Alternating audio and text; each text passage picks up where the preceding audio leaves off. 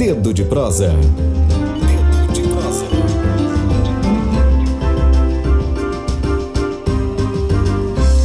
E hoje, 7 de, set... de novembro de 2019, o nosso Jornal da Rádio Tambor terá uma edição especial com dois quadros de entrevistas. O nosso quadro de entrevistas, O Dedo de Prosa, na primeira hora do jornal, vai debater as reformas do Estado e os direitos dos servidores públicos no Legislativo.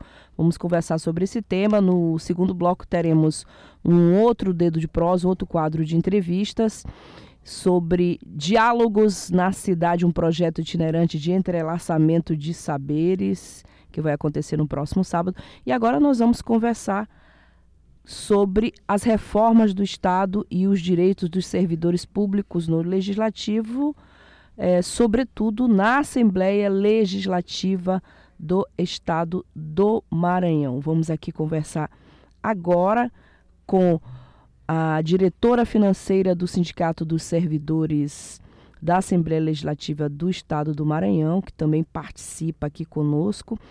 Vamos conversar com o presidente do Sindicato dos Servidores da Assembleia Legislativa no Maranhão, Nathaniel Cerejo Coelho. Quero começar dando o meu bom dia para o Nathaniel. Nathaniel, bom dia, seja muito bem-vindo aqui. A Casa é dos Trabalhadores, é dos indígenas, dos quilombolas, da população LGBT, portanto, é a casa também dos servidores do Legislativo. Bom dia, bem-vindo à Rádio Tambor. Bom dia.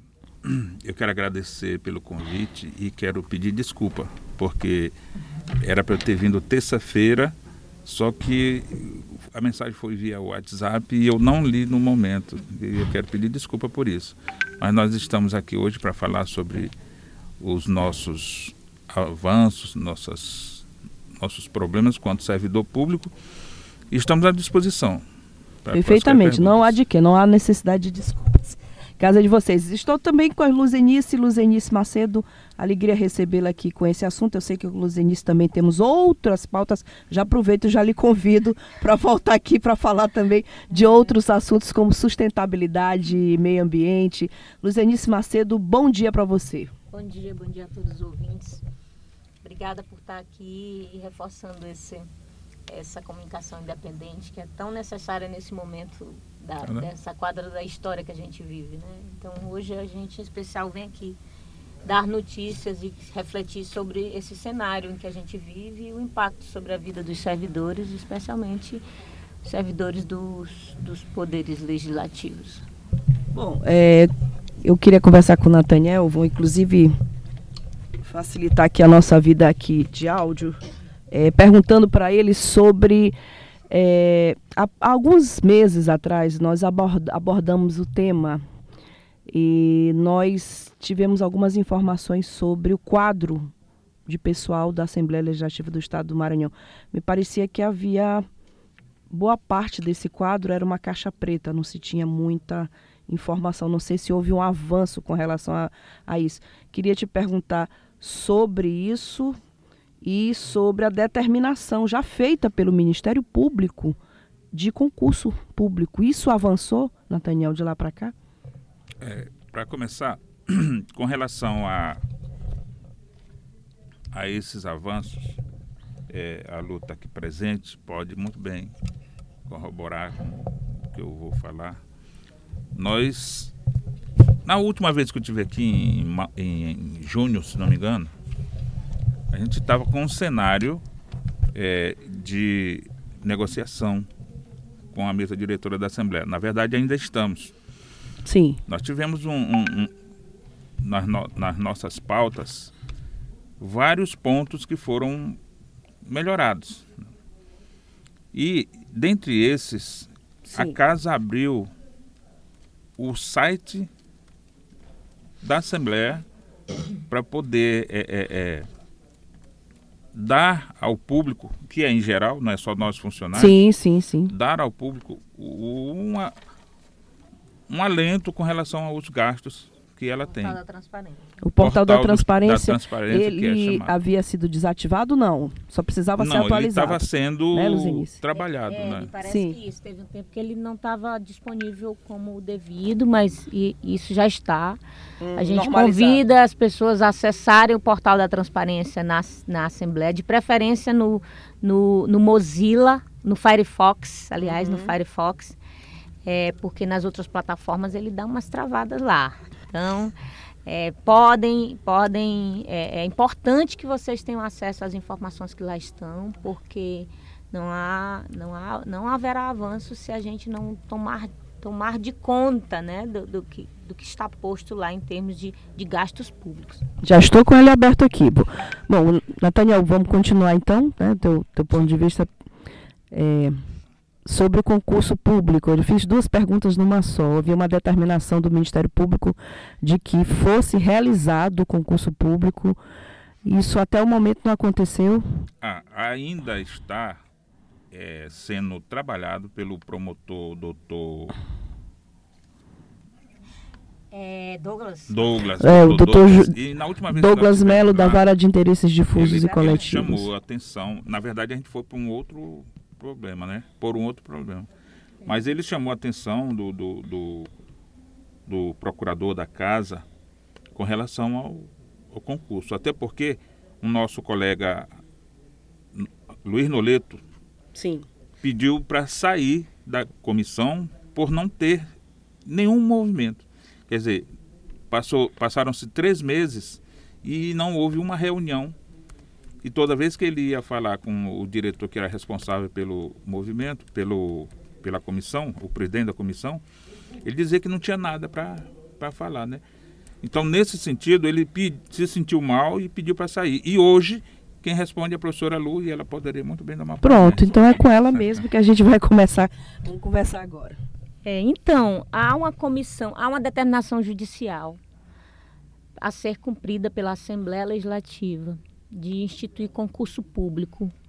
É, o juiz determinou um calendário de, de, de, ações, que o marco zero desse calendário foi em janeiro, nós já estamos em novembro, e pouco se avançou.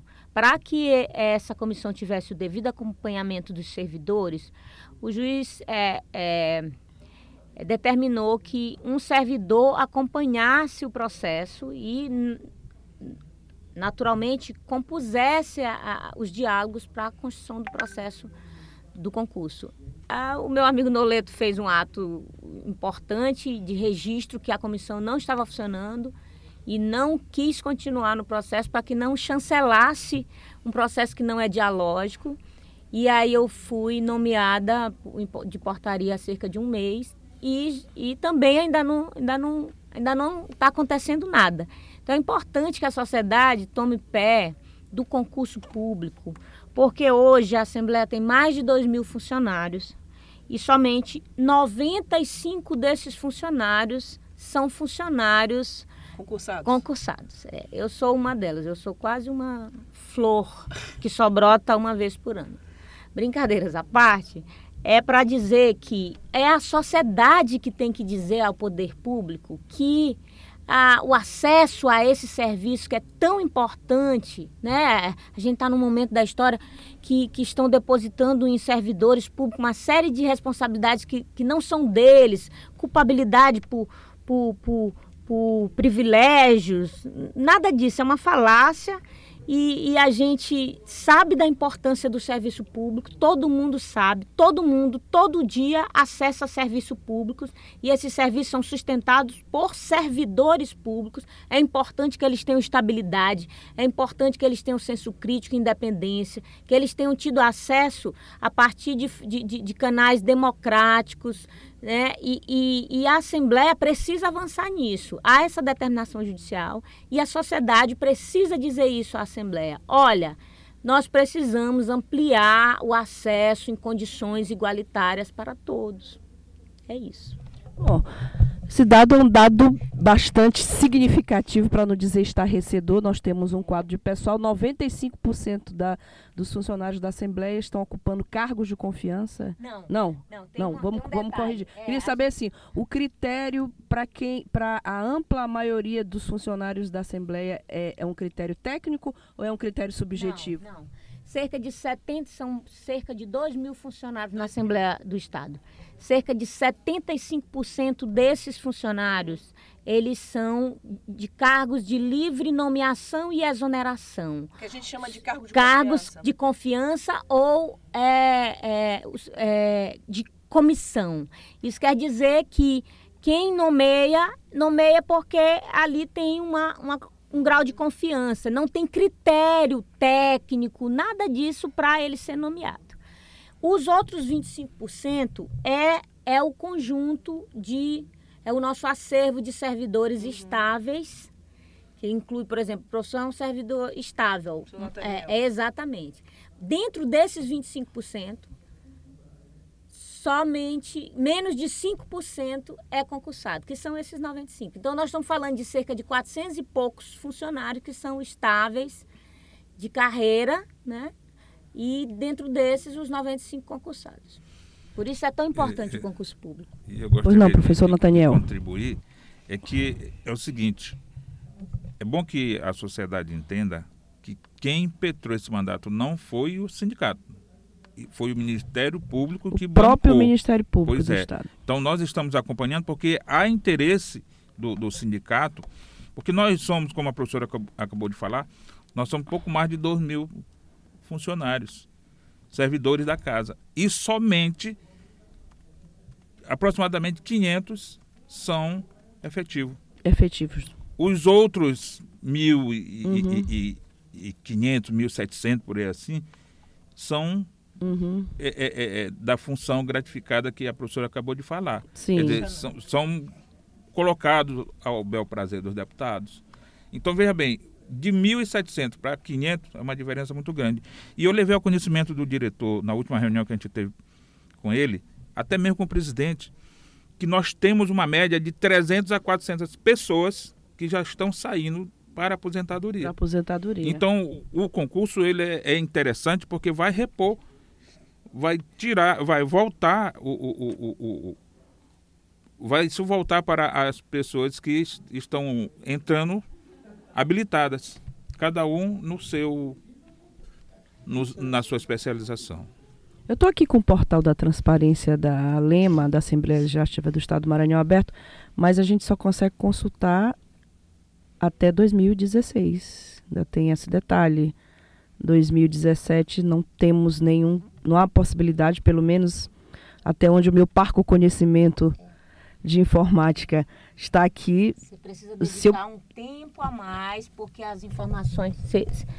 eu sugiro que as pessoas dediquem um- algum tempo para acessar o portal e verem que ele tem certas engrenagens, ah, as informações não aparecem com, com, com a facilidade que a gente espera, uma das coisas que a gente vai estar pautando também. É, deve ter informação mais recente aí sim, viu, viu, Flávia? Estou aguardando aqui, né? Porque 2017, se eu quiser fazer uma matéria para o meu blog, buliçoso.com.br, que aliás já, já publicou uma matéria sobre o sindicato e sobre a, a Assembleia, sobre essa pauta, eu não vou conseguir saber nada do que foi gasto em 2017 ou 2018, somente 2016, até 2016. né? Você pode, ex- você pode, por exemplo, tentar acessar despesas com pessoal, por exemplo, e ver se lá tem informação mais, mais, mais recente. Não, todos Pronto. 2016. Esse tipo de exercício que você tem que fazer. Então ele está defasado, né? É, O, o portal está defasado. É uma das coisas que a gente tem que reclamar também, professor. Ele está acessível, mas está defasado. Professor Nathaniel, a gente tem hoje um presidente jovem, acho que deve ser da minha idade, de um partido de esquerda, PCdoB, deputado Otelino Neto, que todo dia está nas redes sociais, nas mídias, ela tem até, foi o primeiro a ter podcast aqui no da classe política maranhense, louvo a iniciativa. Jovem, né, ainda, com inclusive uma carreira política pela frente. Isso tem facilitado o diálogo com o sindicato, o fato de ser de esquerda, de ser do partido do governador Flávio Dino e de ser jovem, de já ter eh, uma certa militância no meio estudantil, hoje no, na política, isso facilita, tem facilitado, porque durante muito tempo a Assembleia foi presidida por homens mais velhos, políticos já de ligados a grupos mais tradicionais e conservadores no estado do Maranhão. Acho que é a primeira vez que a gente tem um presidente de um partido de esquerda, mais à esquerda do que na história de todos os outros presidentes. Isso tem facilitado, Nathaniel? Eu posso te garantir, Flávia, que eu acompanhei as outras administrações do sindicato. Desde quando? Desde 87, quando foi criado, 97, quando foi criado. Desde, Desde que, que funda, o sindicato então, foi fundado. Havia uma dificuldade muito grande de, de se ter reunião com o presidente. É pouco o presidente tempo. era assim quase um habitante do Olimpo, né? Assim que funcionava. Aqui na Rádio Cutambor a gente pode falar essas coisas, porque aqui é comunicação alternativa, a gente é. não está engessado não. no padrão jornalístico. Sim. Bom, então. Então, de, de maio para cá, foi quando eu assumi em maio, nós já tivemos duas reuniões com o presidente. E ele delegou aos diretores para conversar, negociar com o, o, o, o sindicato. Mas pelo menos tivemos ele nos ouviu nessas duas vezes, né, professora? É, o diálogo existe. É existe é o, nosso, o diálogo entre o sindicato e, e, a casa. E nós estamos ainda é, cobrando algumas pautas que ainda ficaram pendentes. Sim, porque faz parte, né? A nossa função, é isso que as pessoas precisam entender. É, a nossa função é reclamar direitos, né? Então, não, vai ter outra postura de um sindicato que não seja a de reclamar direitos.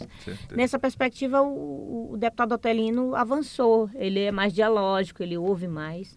Agora, o ritmo, o ritmo é esse que eu estou dizendo, né? A gente, por exemplo, no campo do concurso, já devia ter uma série de providências desde janeiro e esse processo está todo atrasado. E há uma curiosidade. Há um novo processo do Ministério Público reclamando na mesma linha questão de concurso e a gente recebeu essa notícia com muita estranheza. Porque um já tem decisão e tem um outro lá tramitando que a gente não entende as razões pelas quais ele foi lá.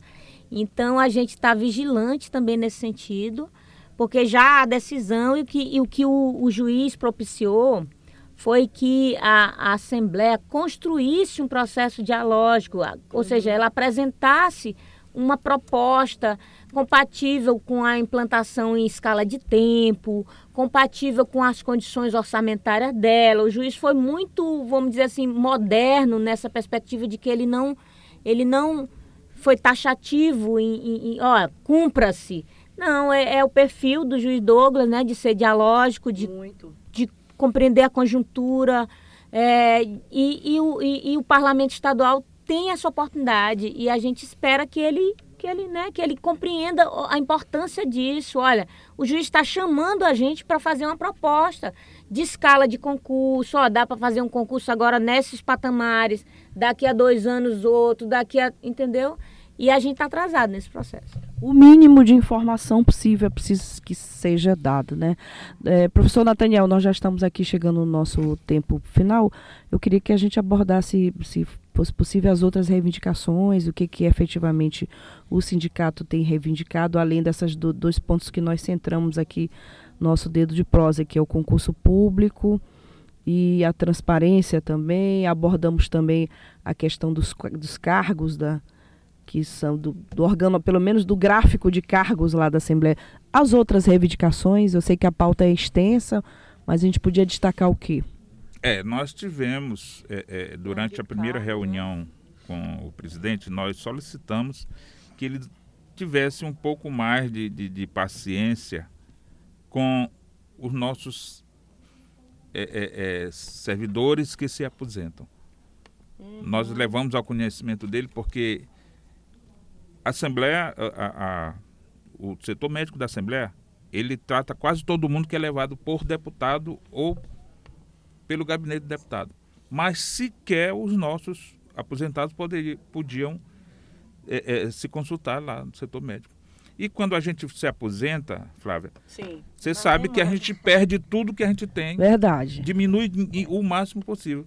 E isso, eles, na segunda reunião que a gente teve com ele, eu cobrei de novo e eles abriram. Hoje, qualquer funcionário aposentado da Assembleia pode se consultar lá na, uhum. no, no, setor médico da Assembleia. Aí nós tivemos o ganho, nós aumentamos o ticket de refeição no, no período de, de maio para cá, subiu pouco, mas subiu. E nós é, é, é, solicitamos também que pudéssemos ter acesso ao portal, colocando nossas matrículas e retirar os documentos que a gente precisa.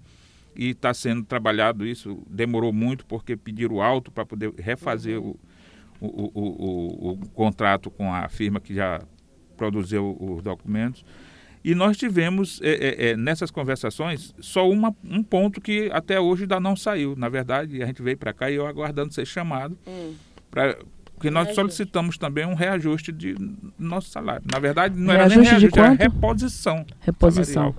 Que estava em 6,75 de, de, de, de perda, e nós solicitamos, eles ficaram de, de nos dar um percentual, me garantiram que vai sair e agora em dezembro em novembro, mas ainda não disseram para nós e, e, como eu disse agora, eu estava aguardando ser chamado para poder receber o diretor, que vai me dar esse, esse percentual. Temos a Assembleia sexta-feira, né? Temos Aí fizemos o, o, o, um consalem, agora no dia 24 e 25 de, de, de outubro, congresso. um congresso dos servidores da Assembleia Legislativa do Estado do Maranhão, que segundo o, o, o pessoal do, do, a nível nacional, Sindicato nenhum faz esse consalem todo ano. E nós temos essa, apesar de ser um, um, um, um, sindicato que só tem 13 anos, nós estamos na frente de grande parte dos sindicatos nacionais. Então nós fizemos no, com o título de Reforma da Previdência e os nossos direitos, como ficam. Sim. E nós trabalhamos isso, levamos pessoas competentes, o, o Cacau de, de Minas Gerais, o doutor Zagalo daqui de São Luís, que deram uma aula para nós. Guilherme Zagalo, ninguém, advogado. Eu ainda não escutei ninguém falar sobre essas duas, sobre esse, é, esse tema com a propriedade que eles dois falaram. Não cheguei a ver, não. E todo mundo que participou, nós éramos uma média de 60 pessoas, gostou do que ouviu. As palestras ótimas e nós tivemos alguns pontos que discutimos lá em, na base e saímos fortalecidos desse, desse encontro. Tanto que puxamos uma assembleia para amanhã. Sim. Tem, tem uma informação importante para todo servidor público que nos ouve. Nós lá estivemos, nós lá tivemos o, o, o presidente do IPREV, o Maico Murilo, e ele desenhou um cenário muito, muito, muito inquietante do IPREV, o nosso Instituto de Previdência Estadual, que põe em risco a situação dos nossos funcionários inativos. Todos os servidores públicos estaduais atentem. Com, este, com esta reforma que está se dando no, esta, no, no, Estado brasileiro, de perda de direitos, de praticamente uma, uma transição de, de perda de, de, de um, um modelo de previdência para um modelo de assistencialismo é, isso vai, isso impacta a, a, situação dos estados. Os estados vão ter que criar situações complementares. O governo daqui já disse que não, não deve seguir o modelo nacional, mas é, é, é, é, é certo que a gente vai aumentar a alíquota de contribuição ao FEPA de 11 para cerca de 14%, e a gente construa um modelo é, estadual contextualizado à nossa realidade, porque hoje o, o FEPA tem a cada mês um déficit de cerca de 100 milhões. Isso quer dizer que todo mês o Estado tem que pagar inativos e pensionistas e ele e falta 100 milhões na conta para cumprir essa obrigação. Então esse é o cenário do Fundo Estadual de Previdência do servidor público, né? E tem aí uma série de implicações na vida do servidor público e todo mundo é, todo mundo usa serviço público todo dia, né? A gente não pode perder isso de vista. Também nesse cenário, na Assembleia nós estamos pleiteando um programa para atenção e orientação à aposentadoria. Nós temos uma lacuna geracional imensa. É, a média de tempo do nosso funcionário público, Flávio, é 30 anos. Eu tô lá há 15, sou uma jovenzinha, acabei de entrar. 30 anos. 30 anos. Então, é, a maioria deles está em condições de se aposentar e, é, e, e, a gente tem que criar as condições para manter o serviço, para dar condições dignas de transição para esse tempo é, de se aposentar. Também é uma pauta lá, o nosso plano de cargos, foi uma conquista já do sindicato, uhum. e o plano de cargos, carreiras de vencimento que a gente precisa atualizar. É isso. Bom, agradeço aqui as presenças aqui do presidente do Sindicato dos Servidores da Assembleia Legislativa do Maranhão, Nathaniel Cerejo Coelho, e também da diretora financeira do sindicato, a Luzenice Macedo.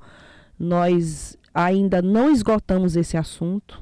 O tema é, é bem maior do que os nossos minutos aqui destinados à entrevista.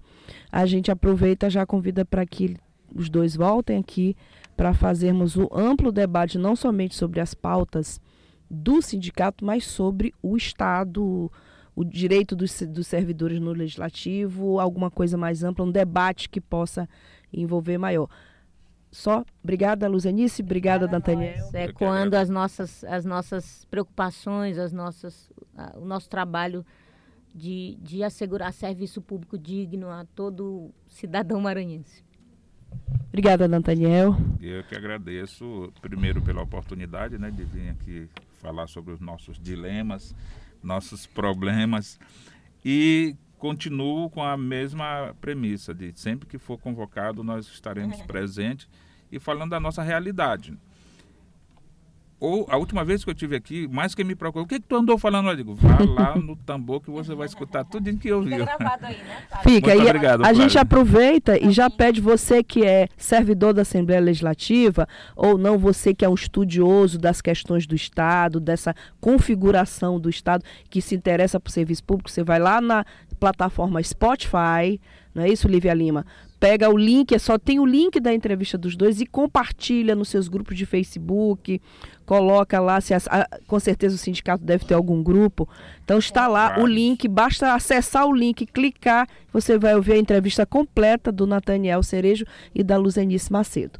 Muito obrigada. Vamos colocar no nosso grupo. Vamos botar. Já já a Lívia disponibiliza e está lá. A gente volta daqui a pouquinho, depois do intervalo, com mais um quadro de entrevistas para você. Obrigada, Luzenice. Obrigada, Nathaniel. Até daqui a pouco. Web Rádio Tambor. A primeira rede de comunicação popular do Maranhão. Comunicação comunitária. Livre, alternativa e popular.